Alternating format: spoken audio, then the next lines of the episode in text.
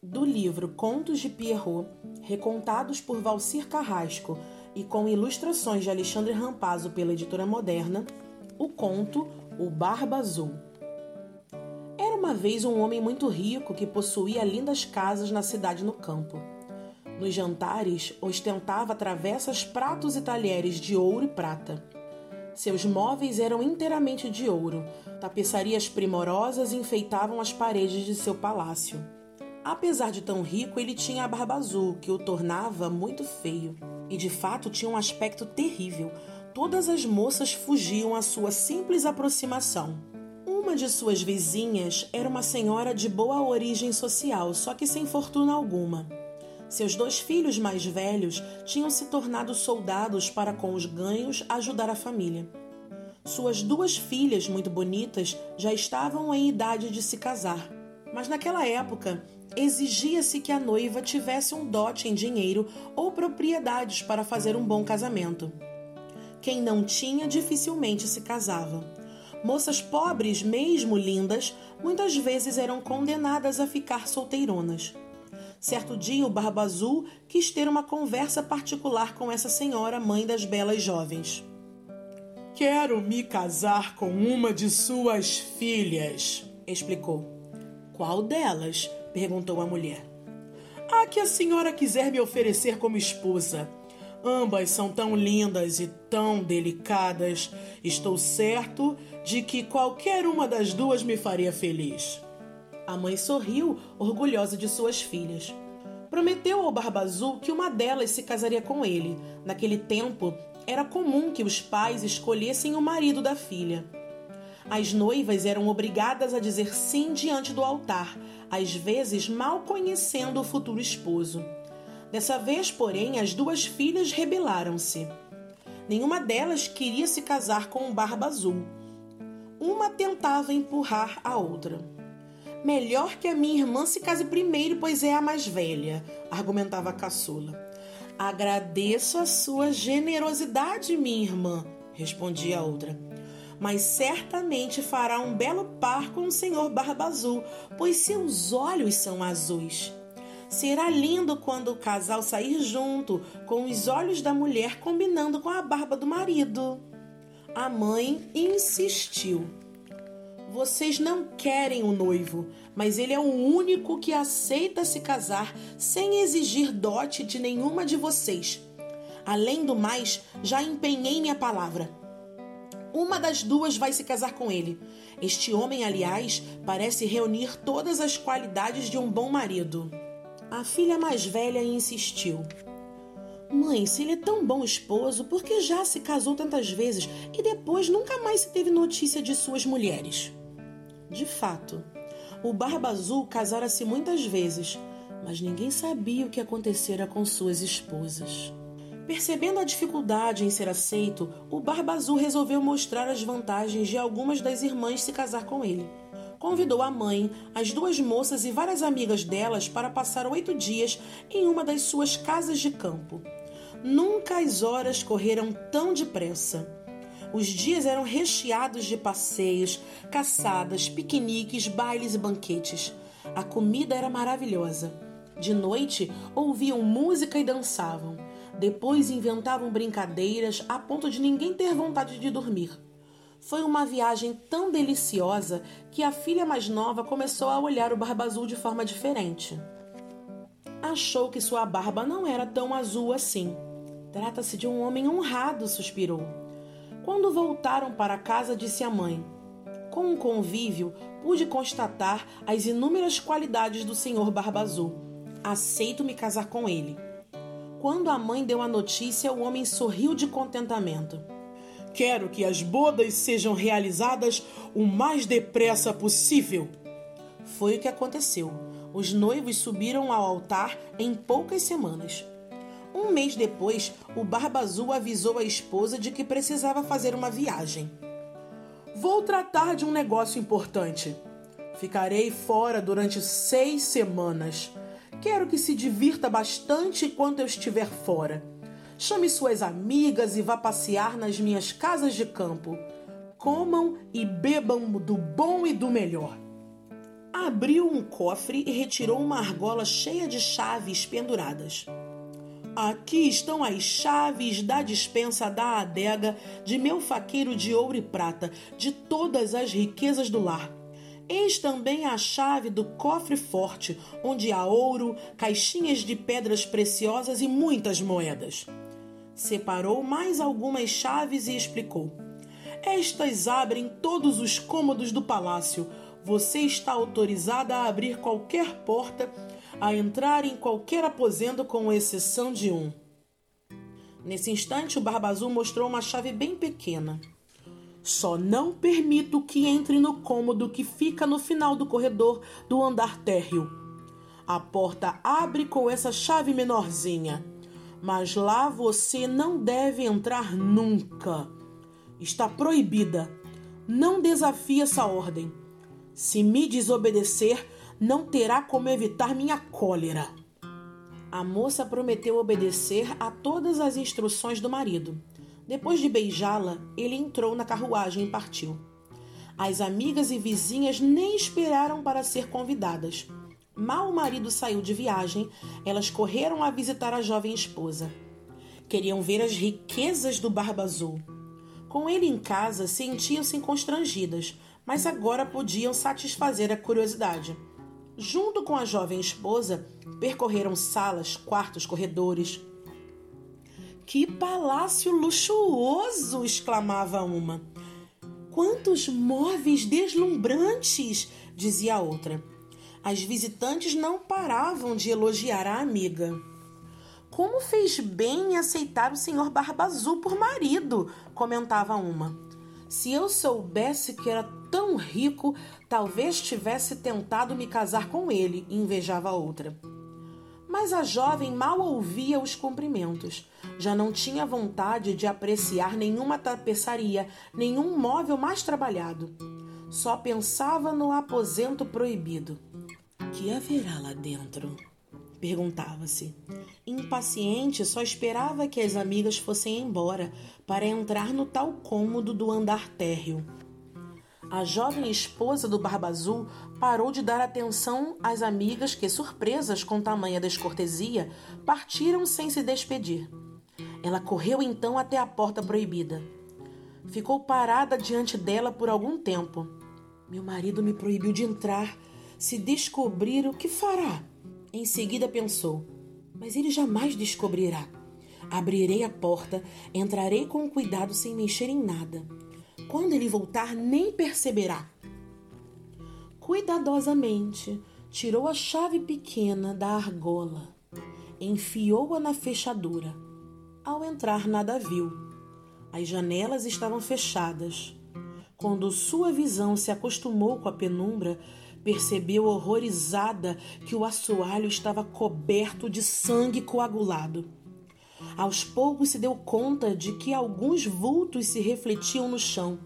Ergueu os olhos. Que horror! Os corpos de muitas mulheres mortas estavam dependurados nas paredes. Eram as outras jovens com quem o Barba Azul se casara. Ele matara uma por uma. A moça tremeu. A chavezinha caiu de sua mão. Aos poucos ela conseguiu recuperar um pouco do sangue frio. Apanhou a chave, subiu para seu quarto quase sem fôlego. Tentou se acalmar, mas estava tão transtornada que não conseguia parar de tremer. Notou que a chavezinha estava manchada de sangue. Lavou-a, mas a mancha não desapareceu. Lavou-a novamente, mas por mais que tentasse, não conseguia limpá-la. Era uma chave encantada. Não havia maneira de retirar a marca de sangue. Apavorada, tentava encontrar uma solução. O que fazer? O que fazer? Para sua surpresa, o Barba Azul voltou de viagem naquela mesma noite. Ao chegar, comentou satisfeito com a esposa. No caminho, recebi uma carta segundo a qual o negócio que me levou a viajar deu certo, sem necessidade de minha presença. Ela fez um esforço para sorrir. Que bom que voltou, meu marido. Mal saiu, eu já senti saudade. Na manhã seguinte, o Barba Azul pediu-lhe as chaves de volta. A mão da esposa tremia tanto ao lhe entregar a argola que ele começou a suspeitar dela. Por que a chave pequena do cômodo do fim do corredor não está aqui com as outras? Só posso tê-la deixado sobre minha mesa, lá no quarto, murmurou. Não se esqueça de devolvê-la, pediu Barba Azul. Durante todo o dia, ela tentou evitar a entrega da pequena chave. Finalmente, sem ter mais desculpas para dar, trêmula, subiu ao quarto e pegou a chave. Ao recebê-la, o Barba Azul examinou-a detalhadamente. Por que está manchada de sangue? Mais pálida que a morte, a moça respondeu: Não tenho a menor ideia. O Barba Azul ergueu-se da poltrona onde estava acomodado. Pois eu sei muito bem o que aconteceu. Você entrou no aposento proibido. Ela chorava de medo. Ele continuou: Você escolheu seu destino. Já que entrou, vai ficar lá para sempre, junto com os cadáveres das minhas outras mulheres. A jovem atirou-se a seus pés. Perdoe-me, já me arrependi pela desobediência. Prometo jamais tocar no assunto com pessoa alguma. Por tudo que há de mais sagrado, quero viver. Um coração mais terno a teria perdoado, tal a beleza daquele rosto molhado de lágrimas e tal a sinceridade de suas palavras. Mas o Barba Azul tinha um rochedo dentro do peito. Não adianta implorar por perdão, vai morrer. Ela fez um último pedido. Se vou morrer, me dê ao menos algum tempo para rezar. O Barba Azul mexeu na barba pensativo. Não tinha o hábito de satisfazer esse tipo de pedido. Afinal, decidiu-se. Tem 15 minutos, nem um instante a mais. Dizendo isso, ele saiu. A moça correu para a janela e conseguiu chamar a irmã, que depois da visita das amigas ficara no palácio, no quarto de hóspedes. O Barba Azul não sabia que a irmã estava por perto. Ajude-me, estou em perigo. Que há? Não tenho tempo para explicar. Há dias mandei um convite para nossos irmãos virem me visitar. Prometeram que chegariam hoje. Suba no alto da torre. Se estiverem chegando, faça um sinal para que se apressem. A irmã correu para o alto da maior torre do palácio. A jovem esposa gritava a cada momento: Minha irmã, minha irmã, não vem vindo ninguém? A outra respondia: Só vejo os campos verdes e o sol brilhando. O Barba Azul terminara de afiar seu facão. Gritou para a mulher que chorava no quarto: Desça! Desça já! Ela respondeu: Vou em seguida. Estou terminando minha última reza. Venha logo ou vou buscá-la aí em cima. Só mais um instante. Baixinha ela pediu à irmã: Minha irmã, minha irmã, não vem vindo ninguém? A irmã respondeu: Só vejo os campos verdes e o sol brilhando. Venha logo de uma vez, ou subo e a trago arrastada pelos cabelos, rugiu o Barba Azul. Já vou, respondeu a mulher. Em seguida perguntou: minha irmã, minha irmã, não vem vindo ninguém? Vejo uma nuvem de poeira. A outra perguntou, cheia de esperança: Serão meus irmãos? Oh, não! Trata-se de um rebanho de carneiros. O Barba Azul gritou ainda mais feroz: Vai descer ou não? Mais um momentinho, implorou a condenada. Em seguida perguntou mais uma vez: minha irmã, minha irmã, não vem vindo ninguém. Vejo dois homens a cavalo que vêm nessa direção, mas ainda estão longe. Em seguida, a irmã gritou aliviada: Mas sim, são nossos irmãos. Vou fazer sinais para que se apressem. O Barba Azul começou a gritar, ameaçando-a. Subiu o primeiro degrau, decidido a matar a mulher no próprio quarto. Ela percebeu que não havia alternativa. Já vou! gritou pela última vez. Lentamente começou a descer a escada. O Barba Azul a puxou pelos cabelos. Ela rolou alguns degraus e caiu a seus pés. quero viver, chorou ela. É tarde demais, gritou ele, erguendo o facão. A mulher ergueu os braços. Só me deixe rezar mais uma vez. Falará com os santos e os anjos quando chegar ao céu, respondeu o malvado.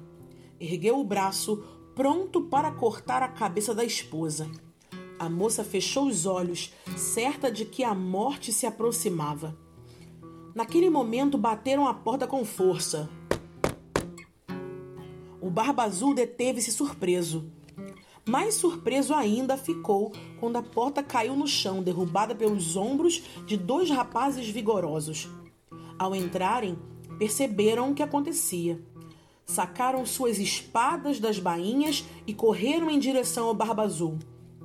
Este reconheceu os dois irmãos de sua mulher que haviam comparecido ao casamento.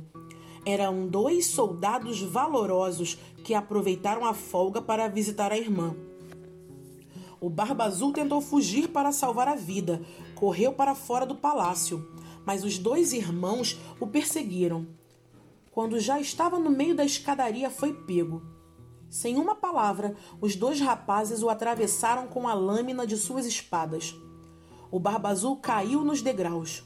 O sangue tingiu sua barba de vermelho. A moça, coitada, estava tão abalada que não conseguia se levantar do chão, onde caíra ajoelhada, implorando pela vida. Os dois irmãos e a irmã que descera da torre foram ajudá-la. Aos poucos, sabendo que o perigo havia passado, conseguiu se acalmar. O Barba Azul não tinha herdeiros. Todos os bens foram para sua viúva.